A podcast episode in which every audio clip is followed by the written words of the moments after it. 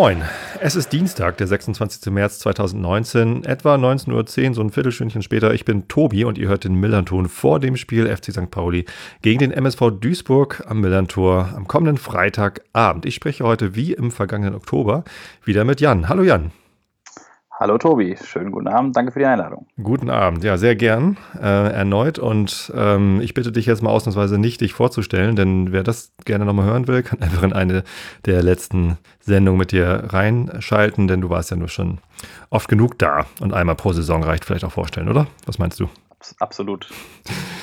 Gut, ähm, ja, Freitag geht's los. Äh, St. Pauli aktuell auf Platz 4 mit 43 Punkten.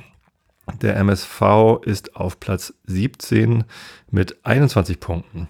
Ja, Platz 4, Platz 17 kennen wir, haben wir letztes, letzten Spieltag schon gehabt. Freust du dich denn schon auf den 4 zu 0 Auswärtssieg am Millantor? ich äh, weiß, worauf du anspielst, aber ähm, wir sind nicht der HSV, sondern da steht leider ein M vorne. Nee, ich spiele gar nicht auf den HSV an, sondern auf Sandhausen. Die waren nämlich 17. und wir waren 4. und wir haben trotzdem 4 zu 0 verloren. Ah, ja gut. Jetzt ist wieder Vierte gegen 17. Millantor geht. Ja, genau. Hi, äh, hüllen wir den schweigenden, den Mantel des Schweigens darüber. Über ähm, Spiele, ja. Ähm, gut. Mal, es wird kein 0 zu 4 auswärts. Wie geht's denn dem MSV Duisburg gerade? Ihr seid auf Platz 17, habe ich gerade gesagt. Äh, fühlt sich das auch so an? Ist, seid ihr irgendwie schon so gut wie abgestiegen oder habt ihr noch Hoffnung? Ich würde sagen, wir haben wieder Hoffnung, nachdem wir aus den letzten drei Spielen fünf Punkte geholt haben. Ähm, wir hatten zwischendurch wieder das Problem, was wir häufig dieses Jahr hatten, dass wir einfach zu viele Gegentore bekommen haben. In den letzten drei Spielen haben wir das ein bisschen abstellen können, haben jetzt in den letzten drei Spielen nur ein Gegentor bekommen. Ähm, ja, gegen Regensburg. Das war irgendwie auch nur ein Aussetzer, also nicht, was ich jetzt sagen würde, ein kapitales Teamversagen, sondern einfach ein Individualfehler. Ähm, ja, diese fünf Punkte haben uns eigentlich wieder auf einen Relegationsplatz befördert. Dadurch, dass aber letzte Woche unser Spiel ausgefallen ist gegen den FC Köln, wurden wir wieder überholt. Sind jetzt also zwei Punkte hinter dem brennenden Ufer bei einem Spiel weniger. Da man natürlich davon ausgehen muss, im Nachholspiel gegen die Kölner drei Punkte zu holen, ja, rechne ich eigentlich unbedingt. ganz gute Chancen auf, die Klasse zu halten. naja, gut. Äh, ganz kurz Spielausfall. Äh, Heimspiel hat nicht geklappt. Erzähl noch mal ganz kurz. Genau, also wir hatten ja, ich glaube nicht nur bei uns hier in Westdeutschland oder in, in Nordrhein-Westfalen, ähm, einfach wochenlange Regenfälle und Stürme und Unwetter. Ähm, das war, glaube ich, auch äh, Richtung Nordsee so. Ähm, dementsprechend, wir haben diese Saison eine Doppelbelegung bei uns im Stadion. Sprich, wenn der MSV auswärts spielt, spielt der KfC Uerdingen seine Heimspiele bei uns. Ähm, sprich, wir haben doppelt so viele Spiele auf nur genauso viel Plätzen. Ähm, ja, ich glaube, zwangsläufig wurde oder musste der Rasen gewechselt werden. Das war auch, glaube ich, Anfang Februar so geschehen. Dann gab es halt diese, diese Unwetter und über Wochen wurde der Platz einfach vollgeregnet, vollgeregnet, vollgeregnet und konnte nicht trocknen. Und dann hat man sich äh, bei der Drittligapartie zwischen dem KfC und Fortuna Köln, glaube ich, dann dazu entschlossen zu spielen. Und das war dann der Todesstoß für den eigentlich neuen Rasen. Auch gegen und Köln. Daraufhin wurde die Partie genau eine Woche später dann abgesagt für den MSV gegen den FC Köln. Ja, dann müsst ihr vielleicht mal Rasen aus Norddeutschland bestellen, denn äh, wir hier oben haben das Wetter ja immer. das ist ja gar kein Ausnahmezustand für uns. Der neue Rasen liegt jetzt schon wieder. Also, ah, ja. oder kommt nächste Woche oder so. Also. Sehr gut. Das, das ja, ähm, mal ganz unabhängig davon, äh, wie das äh, Nachholspiel dann ausgeht, drücken wir euch natürlich die Daumen gegen Köln. Aber so richtig, äh, so richtig prickelnd äh, sieht es ja nicht aus. Ihr seid zusammen mit äh, dem SV Sandhausen, der jetzt nun äh, beim letzten Spieltag vor zwei Wochen drei Punkte, auch für vier Tore gibt es nur drei Punkte geholt hat, äh, und Magdeburg, dem Aufsteiger, und Ingolstadt. Und Ingolstadt hat ja eigentlich einen anderen Anspruch, als da unten im Keller zu stehen. Mhm. Sandhausen ist auch irgendwie ähm, zwar immer die graue Maus, aber na gut, wer gegen St. Pauli 4 zu 0 gewinnen kann, ähm, steht ja auch vielleicht zu Unrecht da unten drin. Ähm, glaubst du, dass es die vier Mannschaften sein werden, die am Ende da unten stehen? Ähm, definitiv, ja. Also ich meine, wir sehen ja jetzt schon, dass auf 14 Dynamo Dresden, auf 13 Greuther führt, schon fünf ähm, beziehungsweise sogar neun Punkte Vorsprung haben auf den 15. Sandhausen. Ähm, bei einem Spiel weniger beide. Ich habe den MSV häufig gesehen diese Saison und muss sagen, ich habe da nicht viel Hoffnung, dass da jetzt auf einmal noch einer Fußball spielen lernt. Ähm, beziehungsweise so gut Fußball spielen lernt, dass man da wieder Erfolge feiert, die auch mal dazu taugen, vielleicht mal zwei oder drei Tabellenplätze zu ähm, klettern. Der letzte Dreier war halt wirklich vor drei Wochen gegen Magdeburg ein absolut katastrophales Heimspiel, 90 Minuten lang 0 zu 0. Ähm, das 0 zu 0 entstand aus zwei Teams, die beide katastrophalen Fußball gespielt haben. Also beim MSV ging nach vorne nichts, ähm, obwohl Magdeburg eigentlich auch irgendwie nicht gut verteidigt hat. Ähm, also für mich haben da zwei Absteiger gegeneinander gespielt. Mhm. Im Endeffekt hat der MSV das Spiel gewonnen, weil in der 93. Minute langer Ball in den Magdeburger Strafraum äh, plumpste und Enes Hairi sich da irgendwie reingeschmissen hat und der Ball völlig unerklärlicherweise im Tor landete. also Riesenfreude im Stadion, weil es halt auch wirklich ein Spiel gegen, äh, gegen einen direkten Konkurrenten ja, war. sechs Punkte Spiel, ne? Genau, aber wenn man sich, wenn man ehrlich ist, ähm, es war ein absoluter Grottenkick und das machte nicht besonders viel Hoffnung auf äh, bessere Zeiten. Okay.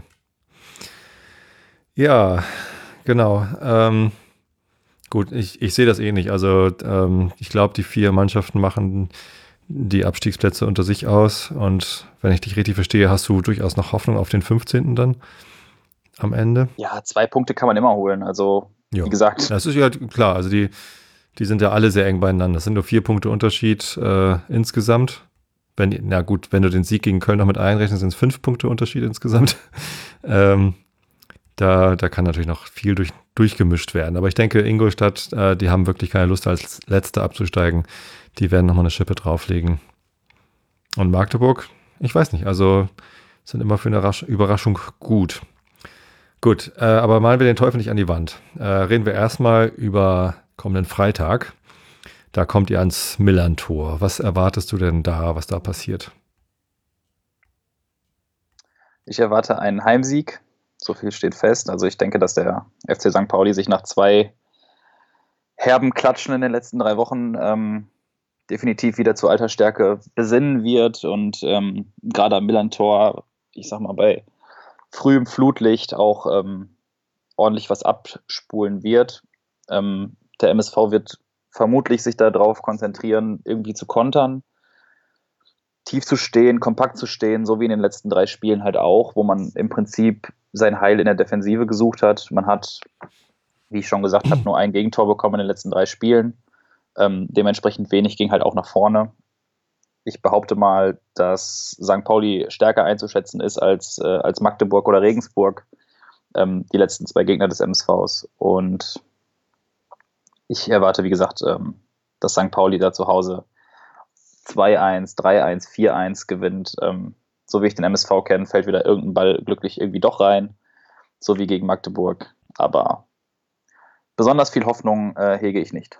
Naja, aber wenn ihr die letzte Zeit gerade so defensiv besser gestanden habt und nur noch ein Tor kassiert habt, dann wie sollen wir dann vier Tore schießen mit unserem Angriff? Also ich habe äh, gehört, Alex Meyer spielt bei euch. Das ist richtig, der schafft mal ein Tor pro Spiel, aber nicht vier.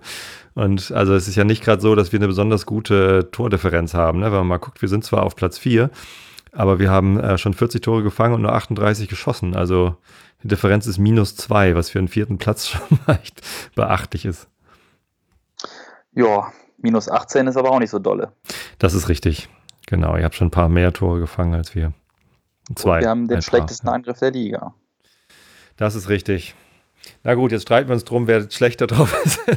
äh, wir haben noch nicht gesprochen. Äh, habt ihr euch im Winter verstärkt mit neuen Spielern?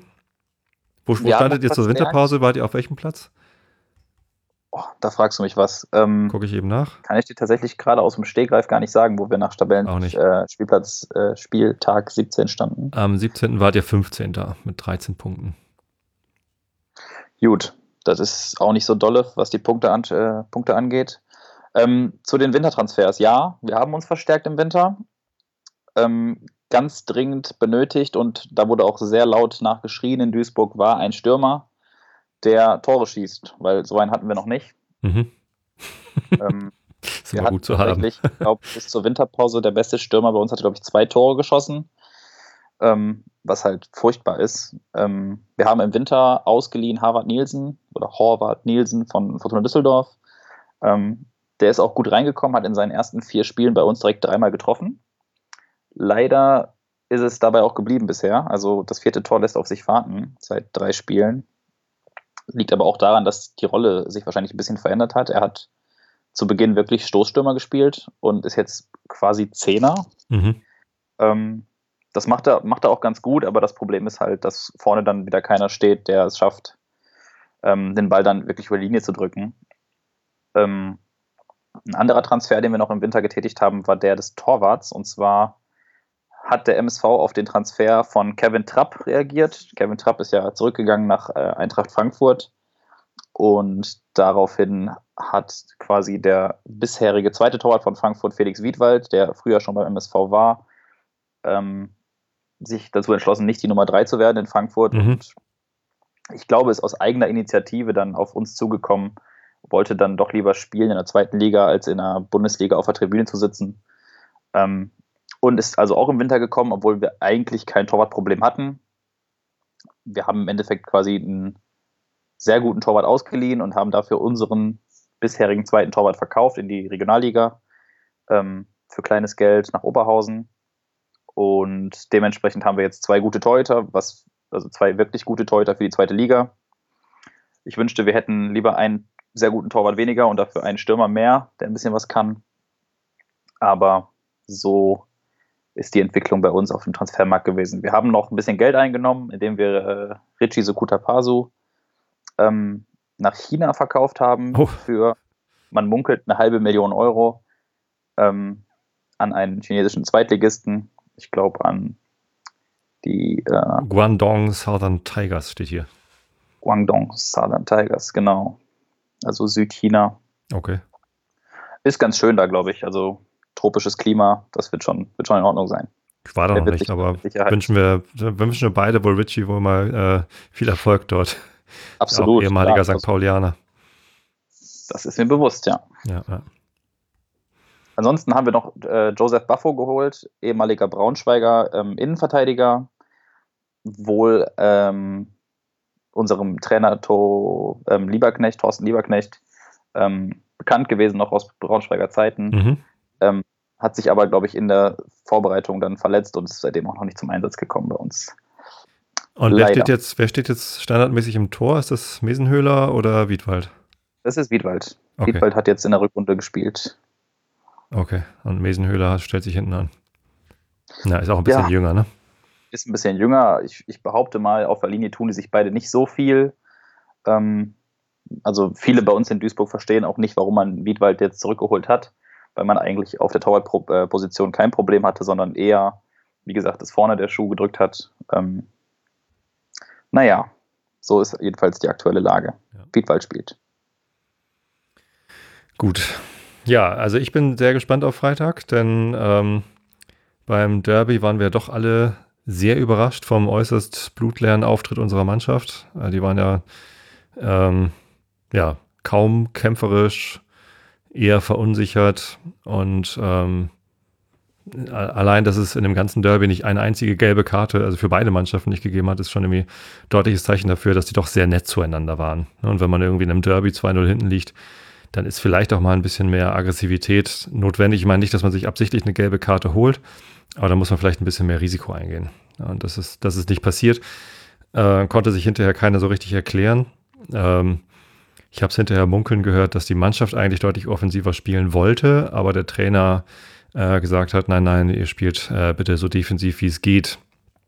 Ähm, was dann, das ging ja in die Hose. Was dann vielleicht auch erklären könnte, was dann da in Sandhausen passiert ist. Denn ähm, nach einer 0 zu 4 Klatsche im eigenen Stadion beim Derby gegen den HSV, das war nun wirklich ein Spiel, wo wir uns alle irgendwie seit, ja, seit dem HSV-Abstieg, seitdem das feststand, haben wir uns alle auf dieses Spiel gefreut.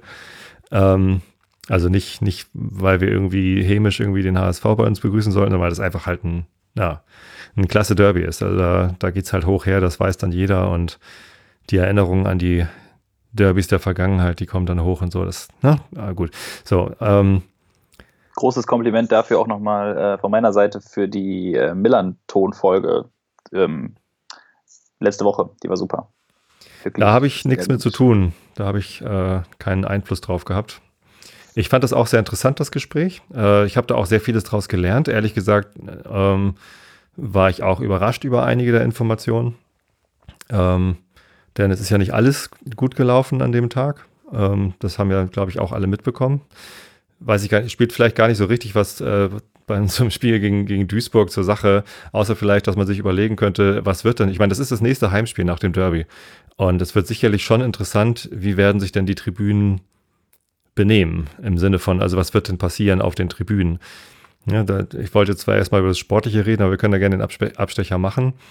Ähm, die äh, beim Derby äh, haben sich ja beide, äh, beide Kurven, wollte ich jetzt gerade sagen, aber stimmt ja gar nicht. Also auf der Südkurve gab es halt ähm, wunderbare Choreografien, äh, mehrere. Mhm. Äh, das, das sah richtig toll aus und, und hat, glaube ich, allen große Freude bereitet. Also was da für Arbeit reingeflossen ist und Herzblut in diese, ähm, ja, dieses, äh, diese Blockfahne, wo dann irgendwie der Totenkopf drüber gezogen worden ist oder Fraggle oder wie auch immer heißen mag und dann die Blockfahne drunter draus, rausgezogen. Äh, sowas habe ich noch nicht gesehen, das war fantastisch. Auch die Pyros dazu äh, stehe ich total drauf. Äh, sah wirklich toll aus und kann gerne ähm, häufiger passieren, beziehungsweise, naja, mit so viel Aufwand ist wahrscheinlich irgendwie auch nur zum Derby irgendwie möglich oder, oder machbar. Die war super, die sah echt gut aus, ja, absolut. Also ich bin auch gespannt, was ähm, den schwelenden Konflikt zwischen äh, Gegengrade und Südtribüne angeht. Ähm, ja, also ich habe dann ja beim, beim letzten Millanton gelernt, dass die ganzen Pyros, die danach noch kamen zwischendurch, und auch eben nach der Ansage, äh, dass es einen Spielabbruch geben könnte und nachdem dann in der 52. Minute Semi Alagui in die Kurve gegangen ist, um Bescheid zu sagen, dass es übrigens wirklich einen Spielabbruch geben könnte oder was auch immer er gesagt hat, konnte leider der, der Vorsänger von den Ultras auch nicht mehr sagen, hat ihn kaum verstanden, aber es ist ja offensichtlich, was er, was er gesagt hätte. Ähm, da hat es ja weiterhin immer wieder diese vereinzelten Pyros gegeben. Die, die, sahen halt weder gut aus, noch haben die irgendwie geholfen und die haben halt nur diesen Stressfaktor, äh, dass ständig Dagi irgendwie Durchsagen machen musste, dass äh, das Spiel abgebrochen werden könnte und so. Das, das hat halt für Missmut, zusätzlichen Missmut gesorgt.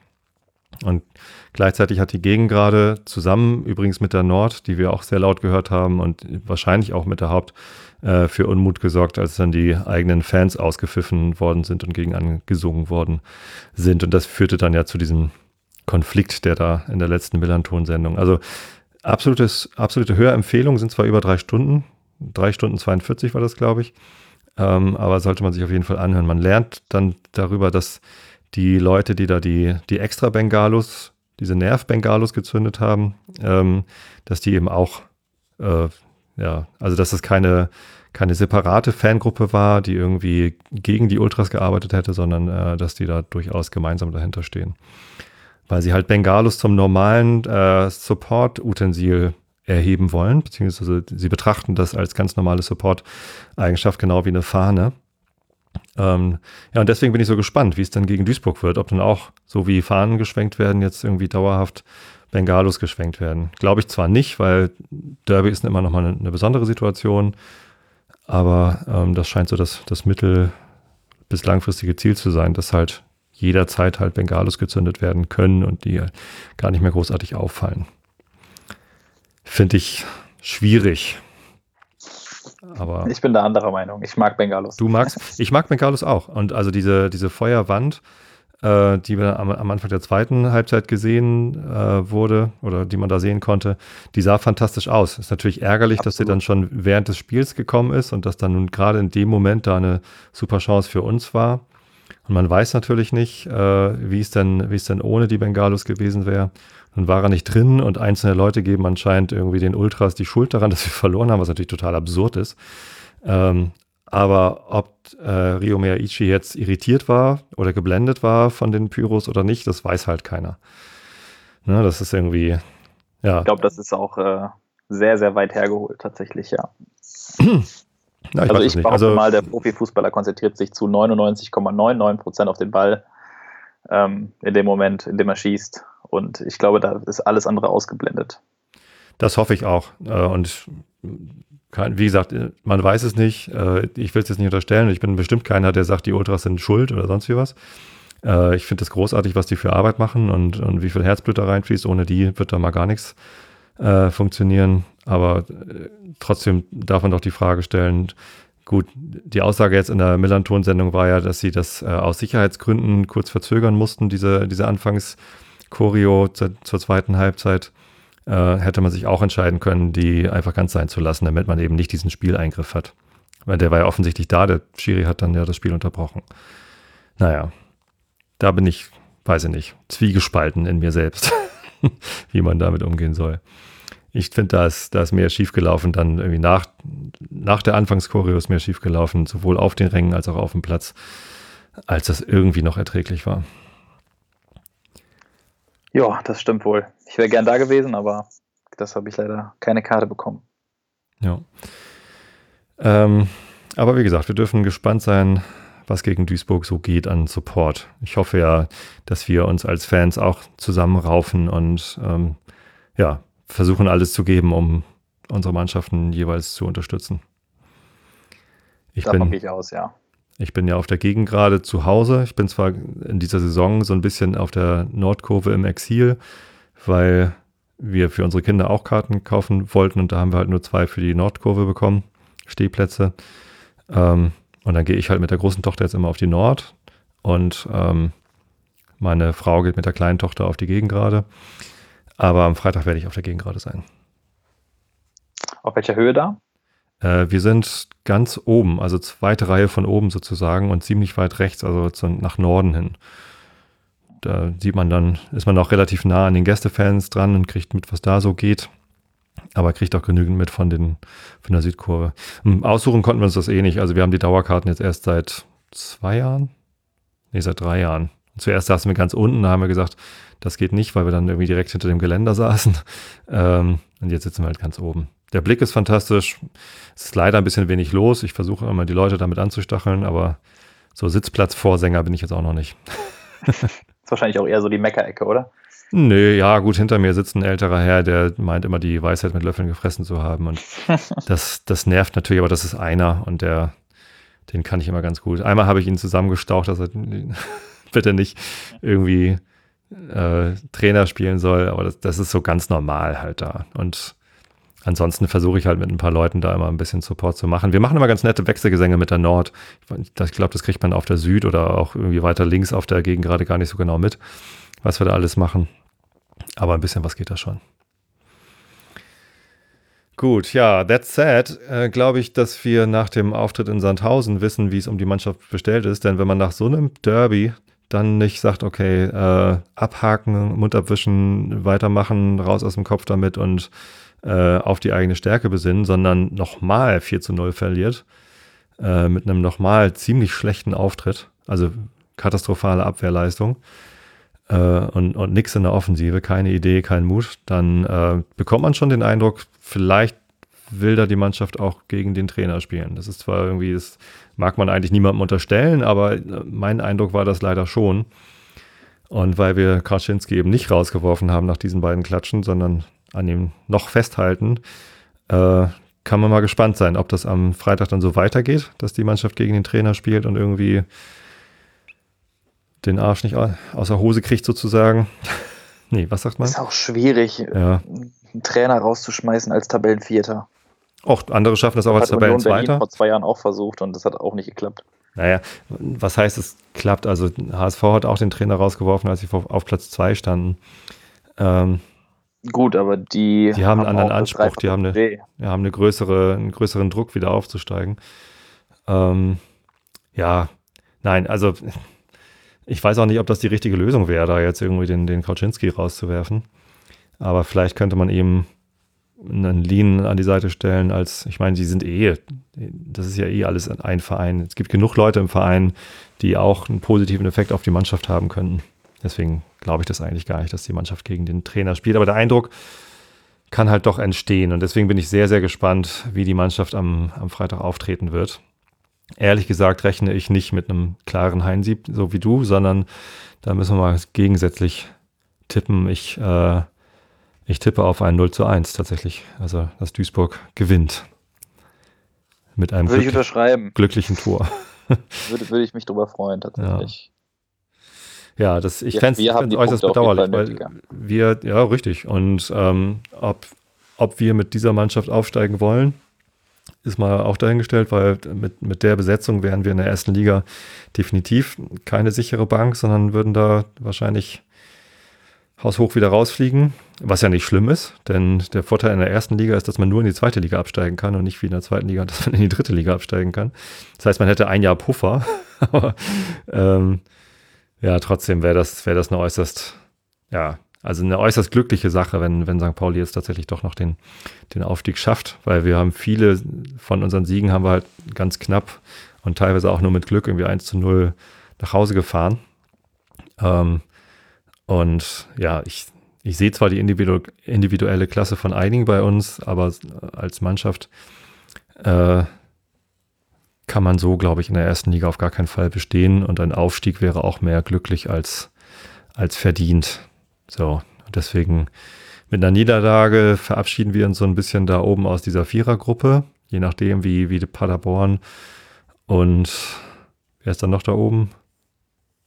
Paderborn ist immer noch hinten dran und dann ist da Kiel. Ja, genau, Kiel ist dann noch.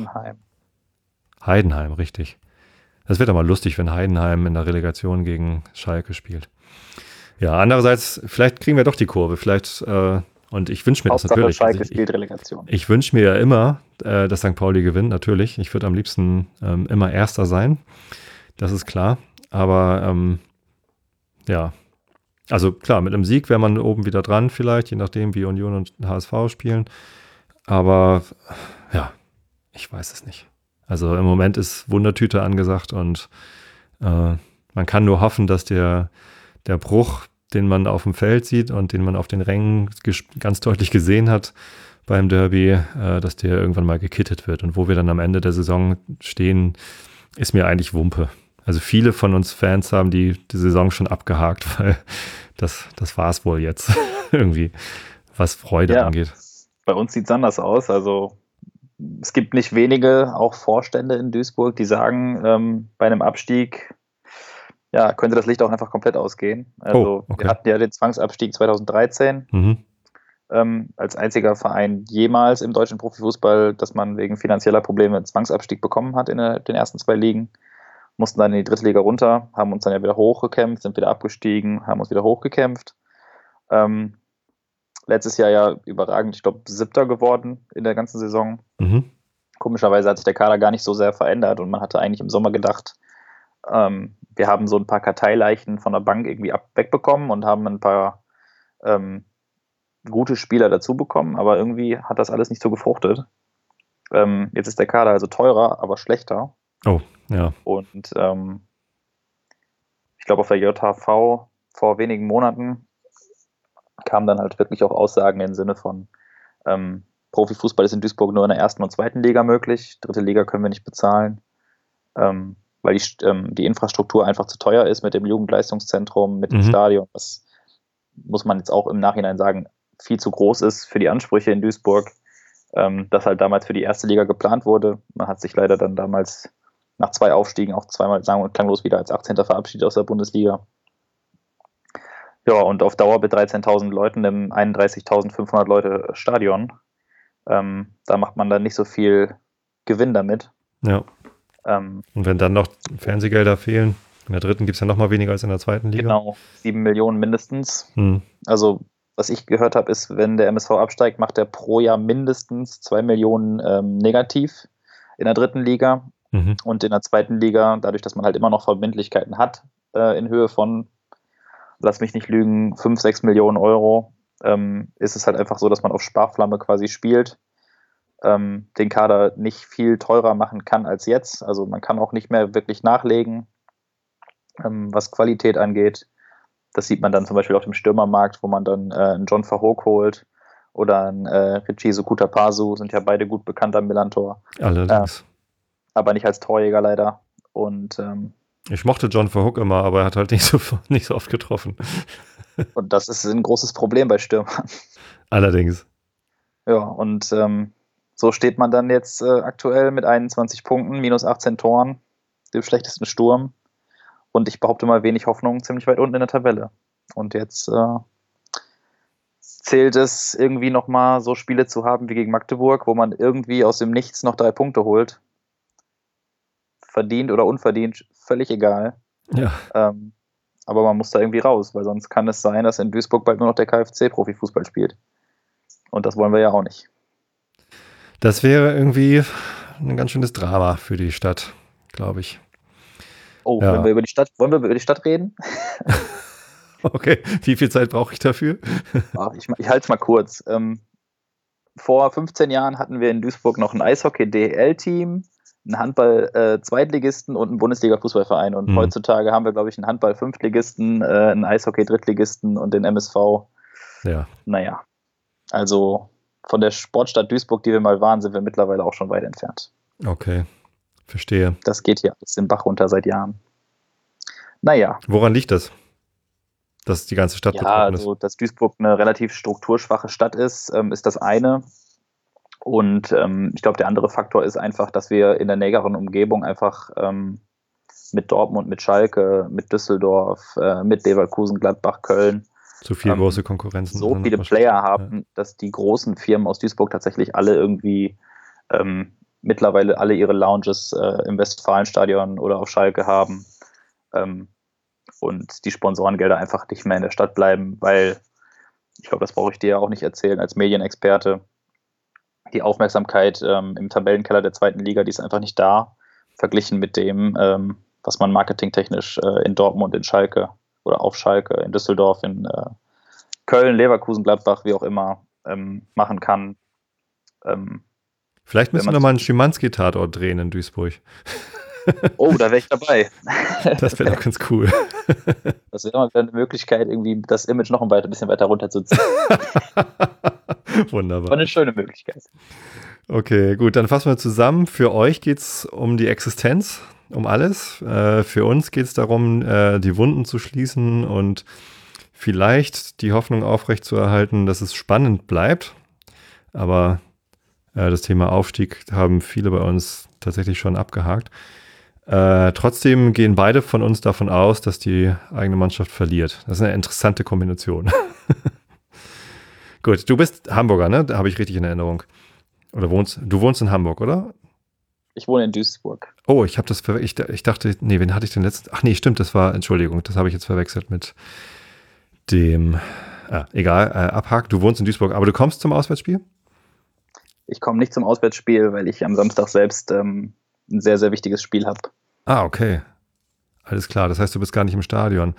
Das heißt, ähm, das nach dem Spiel, ah, da reden wir dann äh, gleich im Anschluss nochmal drüber, gucken wir, wie wir das organisieren das kriegen wir schon irgendwie. Weil ich das immer ganz gut finde, wenn von den Gästefans dann auch also Leute da sind, die im Stadion waren.